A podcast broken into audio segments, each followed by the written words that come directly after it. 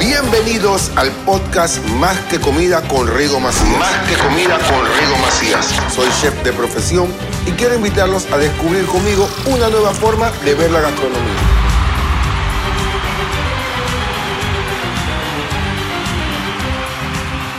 Hola a todos, estamos en un capítulo más de Más que Comida en su segunda temporada de Rigo Macías Chef, o sea, yo.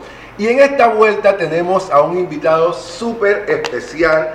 Él le voy a dar su introducción. Él es enfermero veterano de las Fuerzas Armadas de los Estados Unidos, hijo de cocinero por excelencia, colonense a morir. Él dice que él no es chef, pero para mí es el mejor chef y además me enseñó a preparar el mejor picante que Panamá puede probar. Ya saben de quién estoy hablando, del señor Francisco Gonzalo Burak, mejor conocido como Don Kiko. Hola Kiko, ¿cómo estás? Bienvenido a mi podcast. Hola Rigo, ¿cómo estás? Muy bien, gracias a Dios. El hijo que nunca tuve. Te veo nervioso, Kiko, ¿qué pasó? No, nervioso no, simplemente que quizá la primera vez, ya he hablado en público antes, pero eh, así en podcast, este, donde no ven las personas a los ojos, quizás este, es un poquito diferente. Espérate, Kiko, de que aquí estoy, que no me salen todas estas cuestiones. Mira, Kiko, te invito aquí porque vamos a hablar de lo que a nosotros nos gusta, un tema particular que es la gastronomía, la cocina, pero sobre todo la cocina de Colombia. Tú, eh, yo he ido en, en diferentes ocasiones, hemos compartido eh, cocina, eh, yo he ido para tu casa y recuerdo que la primera vez que probé una comida tuya fue un jambalaya que todavía lo tengo en el corazón y en la mente. Eh, picantísimo como me gusta. Y también una vez hiciste un pot que me dejó impactado porque lo hiciste de una forma totalmente diferente. Me enseñaste a hacer un picante delicioso, todo el que lo prueba. Yo sé que yo, tú me lo has comprado, así que quiere decir que, que fui un, un buen alumno. Eh, todo el mundo que lo prueba le gusta porque tiene un sabor que pica, pero va, va evolucionando y se sienten todos los sabores de la mezcla que tú me enseñaste a hacer y aparte que no le cae mal en el estómago. Entonces, ¿cómo tú, o sea, cómo tú al retirarte del ejército, tú tomas la cocina tan en serio o es algo que siempre lo hiciste desde, joven, desde muy joven? Es algo que siempre lo hice desde muy joven. Eh, estando en el ejército también eh, existieron bastante eh, tiempos de aburrimiento y le- lejos de casa. Y esa ansiedad de, querer probar la comida casera, una comida de la cual yo estoy totalmente enamorado y eh, lo lleva a uno a experimentar. Soy ávido lector eh, y yo quizás, a mí no me entre- mi abuela y mi mamá quizás no me entrenaron a mí a ser cocinero o a cocinar, pero sí experimentando traté de volver a, volver de, a re- es- descubrir esos sabores eh, de mi niñez, porque yo de parte, tanto de parte de padre como de parte de madre, he tenido la fortuna de tener eh, dos abuelas que son expertas en la cocina. Eh, de parte de padre, eh, mi abuela era de, de Guadalupe, una, una isla francesa en las Antillas, y, y mi abuelo eh, francés, radicado en, en Martinica, eh, en el mismo lugar donde nació Josefina, la, la famosa esposa de, de Nap- de Napoleón Bonaparte. Así que estamos hablando que ellos emigraron a Panamá y de parte de madre, eh, colombianos, todos de parte de madre, emigraron también a Panamá, específicamente Colón. Y allí mi mamá y mi papá me tuvieron a mí, eh, ahí nací yo en Colón. Ahí nace la historia de Kiko. Ahí, ahí nací yo, en Colón, eh, probando este, la comida de ambas casas. Me acuerdo que Una buena cultura. mi mamá, mi mamá creció en un barrio de antillanos en Colón, calle 3 y Bolívar, y mi papá también. Era un barrio que le, le llamaban en ese entonces Culit, Culitown, Cul- y le decían Culitón para, Ah, Colitón. ah. Colitón. Eh, Es un barrio que se refiere a, a- a ciertos grupos de antillanos eh, y por ende la, la- la comida de ahí es, es eh, antillana. Eh, me acuerdo que yo de cuatro años nos mudamos de ahí, pero me han contado que los vecinos todos eran antillanos. Mi mamá blanca rubia y mi papá moreno. Sí, voy a conocer a tu mamá. Sí, eh, mi mamá aprendió ahí a- no solamente a cocinar, sino a hablar inglés también. Oh, wow. Mi mamá habla y escribe inglés porque es una persona eh, muy curiosa de todo y yo, yo creo que Al eso, igual que tú.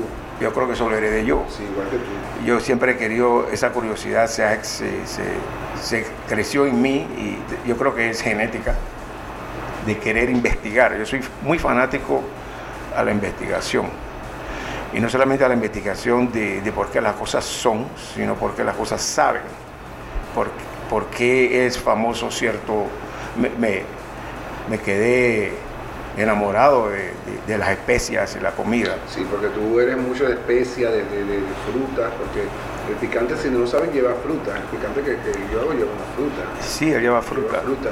Entonces, Kiko, eh, ya nos contaste que te iba a preguntar quién es Kiko Burá, pero ya con toda esta, con toda esta introducción nos dice quién es Kiko Burá. Kiko, ¿cómo, o sea, qué, cuáles son las comidas típicas de la provincia de Colombia? Y tú las preparas, y cuál es tu secreto, cuál es el ingrediente principal para cada una de estas comidas. Porque yo recuerdo que yo hago el guampal de una forma. Yo aprendí ese guampal un día acá en Panamá viviendo cuando mi mamá estaba viva y me dio las instrucciones y yo recuerdo los olores y todo lo demás. Pero yo vi que una vez que fuimos para tu casa, tú lo hiciste de una forma totalmente diferente a lo que yo lo estaba, estaba acostumbrado a hacer. Además, lo hiciste como que fuera un pilaf, como hiciste al horno. Recuerdo muy, eso me quedó, eso me, impactó eso, y quedó riquísimo. Y sabía igualito el eh, o sea, y estaba mejor porque tenía una textura totalmente diferente y estaba, estaba como me gusta. O sea. ¿Eso tú te lo enseñaron o eso tú lo inventaste No. aprendiendo? Porque yo, o sea, tú no te consideras chef, para mí tú, te, para mí tú eres un chef, porque tú innovas, tú, como tú dices, de pronto tú investigas, pero tú juegas con, con la, tú haces magia o tú, o tú eres inventor así como yo, tú mezclas sabores, tú, me imagino que con el choque cultural que tienes entre lo, lo, lo, lo de las islas, también me imagino que como has vivido por varias partes del mundo, mete toda esa mezcla, o sea, me, me explico, o sea, En- que eso, ¿qué te, o sea, por, por qué toda esa locura? Ahora te digo qué yo opino de, de qué es, cuáles son los platos favoritos, cuáles son los platos de Colón, de la ciudad. Ahora te digo eso, pero te voy a contestar lo de la, lo del Wampak. Eh, ¿Por qué lo metí en el horno en una forma como si fuera una paellera? Ajá. En una olla como si fuera una Sí, paellera. Es que yo no, yo no, yo no invento, yo descubro. Y entonces eh, yo aprendí a hacer paella y me obsesioné, porque soy obsesionado también y apasionado. Me obsesioné tanto en, en aprender a hacer paellas que yo me fui hasta España a probar una buena paella. Sí, yo recuerdo. Y porque yo quería saber si la mía sabía como el- tal como la hacen los españoles, simplemente por eso, y quería saber por qué era tan famosa la paella. Allá descubrí que la mejor paella no es la de Madrid, sino la de Valencia. exacto. yo Y, y- y ellos compiten y se critican uno a los otros. Los de Valencia dicen que la paella de, de Madrid no, no es la verdadera paella Yo porque tiene mucho tomate. Valencia. Y la hasta paella- entre ellos mismos también, Sí, entre sí. los valencianos con los valencianos, Y entonces- quién es la mejor. Entonces yo aprendí a hacer el arroz en paellera y, y descubrí que me queda que la mejor forma de hacer el arroz, eh, según aprendí, es, es hacerla en una paellera y, y en un horno. Me- y, y también específicamente... Y eh, queda caldoso. y queda caldoso y, se maneja mejor. Exacto. Eh, al hacerlo en una olla, este, el calor está debajo, de la, más, más caliente debajo. Eh, en, en- en Colón te ponen una olla y te la tapan con bolsa de papel arriba de que para que el, el- calor se hornee el Exacto. arroz. Pues yo me pareció que al hacerlo en el horno, como se hace una paella, eh, me queda mejor. Eh, y entonces, contestándote la pregunta, ¿qué, qué- cuál es la comida de Colón? ¿Cuáles son los, los platos? Mira, lo- los platos, eh, eh, primero, te tengo que decir, primero te tengo que decir un poquito de, de- de la, de la historia de Colón, eh, porque no te puedo hablar de la comida de Colón sin saber de dónde viene. Y es una, es una- algo que no muchos saben. y ese es uno de los conceptos en los cuales yo, yo me dediqué a, a averiguar por qué comemos esto y por qué comemos lo otro en Colón. Si Colón, eh, hasta 1850, 1800, eh, comenzando en 1850, Colón era una isla, un manglar donde no había nada. Y, de repente, para 1852, eh, cortaron todos los árboles y, rellenaron con tierra e hicieron un ferrocarril y comenzaron a traer gente de toda parte del Caribe y se formó la ciudad de Colón. Entonces, ¿de dónde, de dónde es tan popular la comida que tenemos ahora en Colón? Es por la gente que llegó a Colón. La comida de Colón es la comida del Caribe. Y la comida del Caribe es una mezcolancia también muy parecida a la que hay en Colón. Muy diferente a, a- a- la cultura que se formó en el lado Pacífico de Panamá. Si cuando hablamos de Colón, hablamos también de Boca del Toro. Estamos hablando de gente que vinieron de las Antillas a trabajar en las bananeras, en la construcción del ferrocarril, construcción del canal. Y toda esa gente, españoles, italianos, turcos. Hindú, porque nosotros In- tenemos mucho, in- en Colón in- cocinamos mucho con hindú, curry, eh. o el cori que le decimos. Sí, pero mira, el cori, el cori es algo que, que es este, especial.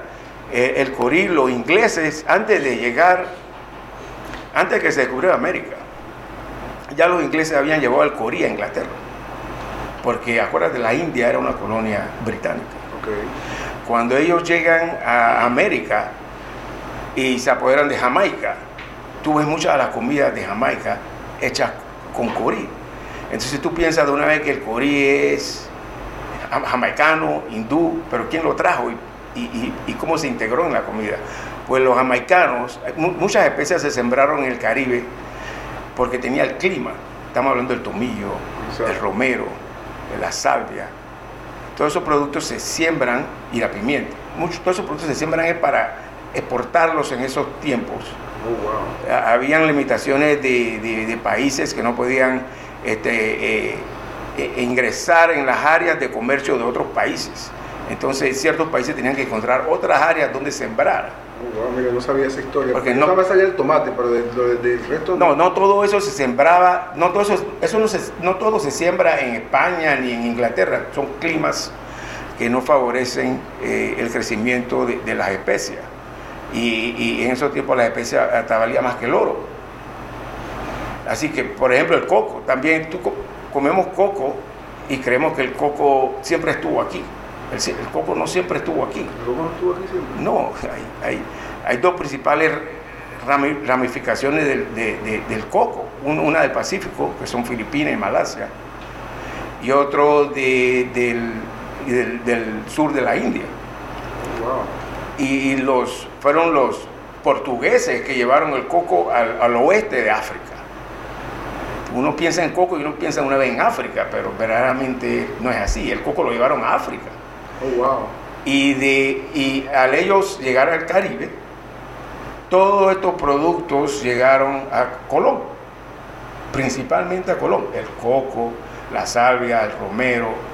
¿Y qué tú me dices a mí si tú trabajas? Pero, pero cambiando, o sea, preguntando, también los indígenas eh, Sí. ensamblaban mucho el coco, inclusive esa era su moneda del tiempo, creo que. sí, que pero, que pero, no antes de los españoles. Ah, ok. Antes los españoles no eran coco. Ah, ok. Y, y cuando decimos de que, que en Colón los come coco, eso, Ah, eso es come- derogatorio. Ah, eso es lo que me coco. Eso es derogatorio para la gente, para la gente costeña. Eh, eh, eh, eh, no, no es que agarran un coco y lo abren y comen coco. No, Es el apreciado aceite del coco. El coco principalmente se, se, se, se transportaba y se vendía, era por su aceite. Y ese es uno de los principales, es, uno de los- es el principal ingrediente en Colón. Y es una de las firmas mías en mi comida. Yo casi todo le echo coco y aceite de coco. Es que- es que- porque es mi esencia, es mi ADN en, lo, que- en los platos que yo preparo. Exactamente. Inclusive yo, en uno de los platos que yo, que yo de, la- de las experiencias que brindo para Degusta, yo hago un risotto de guampat. Y es un, pavo- es un Wow. un risotto de guampat. Wow. Es un risotto de guampat y ahí es donde yo, ahí es donde le meto el golpe a, los a, lo- a, lo- a, lo- a los comensales porque quedan como que, wow, esto es un ¿Esto risotto? Pero sabe a coco, sabe, tiene bacalao, inclusive le echo hasta guandú. O sea, es un guampat totalmente diferente y es como le explicaban muchas personas que la gastronomía sí hay cosas que son típicas de uno y uno no puede jugar con eso, claro. Para hacerlo eso hay que, hacer, hay que ser colonense, porque no va a ser cualquiera que te va a hacer un risotto de guambá. ¿Me explico? Y no todo el mundo sabe manejar el bacalao. Exactamente, exactamente. Mira, el bacalao en el guampac, volviendo al guampac. Exacto, eso es lo que te voy a preguntar. Pero explícale a las personas el guampac. ¿Qué es el guampac? Por- ¿Y por qué lo tenemos nosotros los colonenses? No sé si en Boca del Toro lo tienen, no sé, no voy a pecar de ignorante ni no sé si ellos también tienen el guampac, pero sí el guampac, por, ¿por qué lo tenemos nosotros y de dónde viene el término guampac y por qué lo tenemos? El, el, el guampac, se, eh, el, el bacalao lo, lo hicieron popular en América los portugueses, los marineros portugueses. Entonces, él- ellos a, a- eh, hacer un, a- eso, el bacalao hacer un producto salado que no se daña y eso te pone si tiene nevera. Estamos hablando que todas esas islas del Caribe aprovechaban el bacalao y esa era una de las cosas más baratas que existían. Yo me acuerdo de eso. Yo me acuerdo yo de niño, De yo llegué a ir a tienda de chinito donde había un barril lleno de bacalao, con unas hojas, unos papeles de chocolate encima, y tú llegabas a comprar una libra de bacalao, te la envolvían en un papel y te la llevabas para tu casa. Lo desalaban tres veces, Ajá. lo guisaban, y ese era un bacalao guisado que tenías que saber manejar el bacalao para que la comida no te quede salada. Exacto. Pero tampoco puedes deshacer mucho el bacalao porque te quede todo hilachado. Exactamente. Eh, es técnica. Entonces, Colón, mucha gente desarrolla esa técnica, aprende esa técnica. Mi mamá, que no es antillana, aprendió a hacer bacalao. En y, y- se le echa el aceite del coco y se refríe con coco. Y, entonces es una mezcolancia de sabores. Pero el guampac es jamaicano, originalmente. El guampac significa, one pack significa un paquete, one pack. Entonces, en, en- Jamaica tienen variedades de guampac. No solamente de guampac con bacalao. Hay pa- guampac con camarón, hay guampac de, cierto pe- pez, hay guampac de, de- de esto, hay, tienen un- Sí. una lista grande de De. Sí, hasta hay guampac de pasta, porque he visto Sí, de pasta en sí, Pinterest. sí, sí. Pero el guampac de Colón es el de bacalao. Con rabito. Bacalao, rabito. Bacalao, rabito y, y- y camarón seco. ¿Por qué y lleva camarón rabito? seco. ¿Por qué lleva rabito? O sea, ¿por qué no vamos del, del- del mar a la tierra así como, o sea, ¿por qué te- ¿sabes por qué tenemos Sí, el rabito? yo, sí sé por qué. ¿Por qué? Porque son los productos más baratos que el chinito tenía en, en la tienda. Camarón seco. Camarón seco es, grill, es krill, lo que comen las ballenas, por millones al día. Krill, son unos camarones chiquititos. Eso lo secan, lo salan, no se daña. El rabito venía también en barriles con sal, agua. Oh, sí, viéndolo bien, sí, son puros productos, no me había puesto a pensar eso, son puros productos que, son- que vienen ya, eh, o sea, el bacalao, el rabito, eh, eh, el camarón seco, son productos de verdad que no se Son, dañan. son puros productos de pobre. Ajá. En ese entonces. En, en ese, en, en ese entonces. Sí, en ese entonces. Igual que el mondongo. El mondongo era comida de pobre. Nadie, nadie com- Yo amo comer mundo. Ok, pero ahora En España dicen callo. Y Sí. el mismo, igualito. Pero volviendo al, al, al es, es lo- lo- los tres ingredientes principales de nosotros en Colón, que es el camarón seco, el rabito y el bacalao. Son comida de pobre. Los productos que, que tú ibas donde el chinito y el chinito lo tenía. Y es lo más rico que hay ahora mismo. Poco a poco eh, le fue gustando a, a ciertas personas, se fue poniendo en, en, restaurantes y, se, se vuelve más caro. Pero es comida de pobre. wow. Wow, bueno. Mira, lo que veas, sabemos, tenemos comida, tenemos un plato delicioso que antes era considerado como comida de pobre. Pero ahora la, gastronomía nosotros ha tomado otro, otro, otro, otro auge. Hay personas que quieren saber cocinar como colonense, inclusive una chef muy respetable que conozco y admiro mucho. Ella sacó un libro de Chombo Style, comida de Yo, yo he escuchado de, de de ese comida tipo. y casualmente le compré un libro en estos días y es una persona que de verdad mm, le, le tengo mucho cariño, mucho aprecio. Para mí es la Carolina Herrera de la gastronomía en Panamá. Pero sí cada vez, cada, cada, cada, cada, cada año, cada tiempo las personas le, le- le están tomando más gusto a la comida de nosotros. Yo inclusive tengo amigos míos que antes íbamos, nos comíamos mucha shawarma en Colón, lo llevé a un restaurante en Colón en la localidad y me dicen cada vez que vayamos vamos para ese lugar entonces es comida y, casualmente estábamos hablando de eso. y queremos que la comida, o sea, la comida panameña, la comida colonense, no se pierda, porque ahora venimos con estos millennials y quieren cambiarlo todo, eh, de pronto me dirán, no, vamos a poner un rabito porque esto que lo demás, pero queremos que, ¿cómo podemos hacer que esto no se pierda, Kiko? ¿Cómo podemos hacer y cómo podemos hacer que este, este patrimonio siga creciendo? Bueno, yo considero que muchos aspectos de la comida Colón se están perdiendo. La mejor comida de Colón no está en los restaurantes de Colón. Eso es lo que yo le digo. Eso, eso impresiona a cualquiera que venga a la capital y va a un restaurante de Colón y la prueba y la encuentra exquisita y estupenda y dice, wow, ¿esto qué es? Pero si tú eres de Colón trascendentalmente, eh, tú encuentras que la mejor comida de Colón está en la casa de tu amigo. Y un domingo más. en la casa y un de, domingo más. en la casa de tu primo, en la casa de tu tía, o la que tú hagas en tu casa. Pero es, esa calidad de, de comida colonense como, como debe ser, no la, para nosotros los colonenses no está en los restaurantes de Colón. Sí está buena y sorprende. Es comercial, es como más bien y, comercial. sor- y sorprende y sorprende a- a- al que no está acostumbrado a esa comida, le sorprende, pero Sí, pues esos sabores fuertes. eh, son sabores especiales, únicos, eh, un balance increíble. Únicos, sí. Eh, pero, pero lo que hay que hacer, pa- la, ¿a, qué, a qué se atribuye quizás la gran pérdida de, de la comida como yo la conozco, de, de Colón? Porque hubo un- una gran fuga de, de personas de Colón, gente de Colón hacia Brooklyn en los años 70, en los años 60, 70 eh, hubo un, un gran éxodo de, de gente que quizás tenían restaurante o que quizás promulgaban esa comida. Eh, eh, eh, se fueron. La mayoría, gran parte de la gente de Colón, que cocinaban así, se mudaron hacia los Estados Unidos.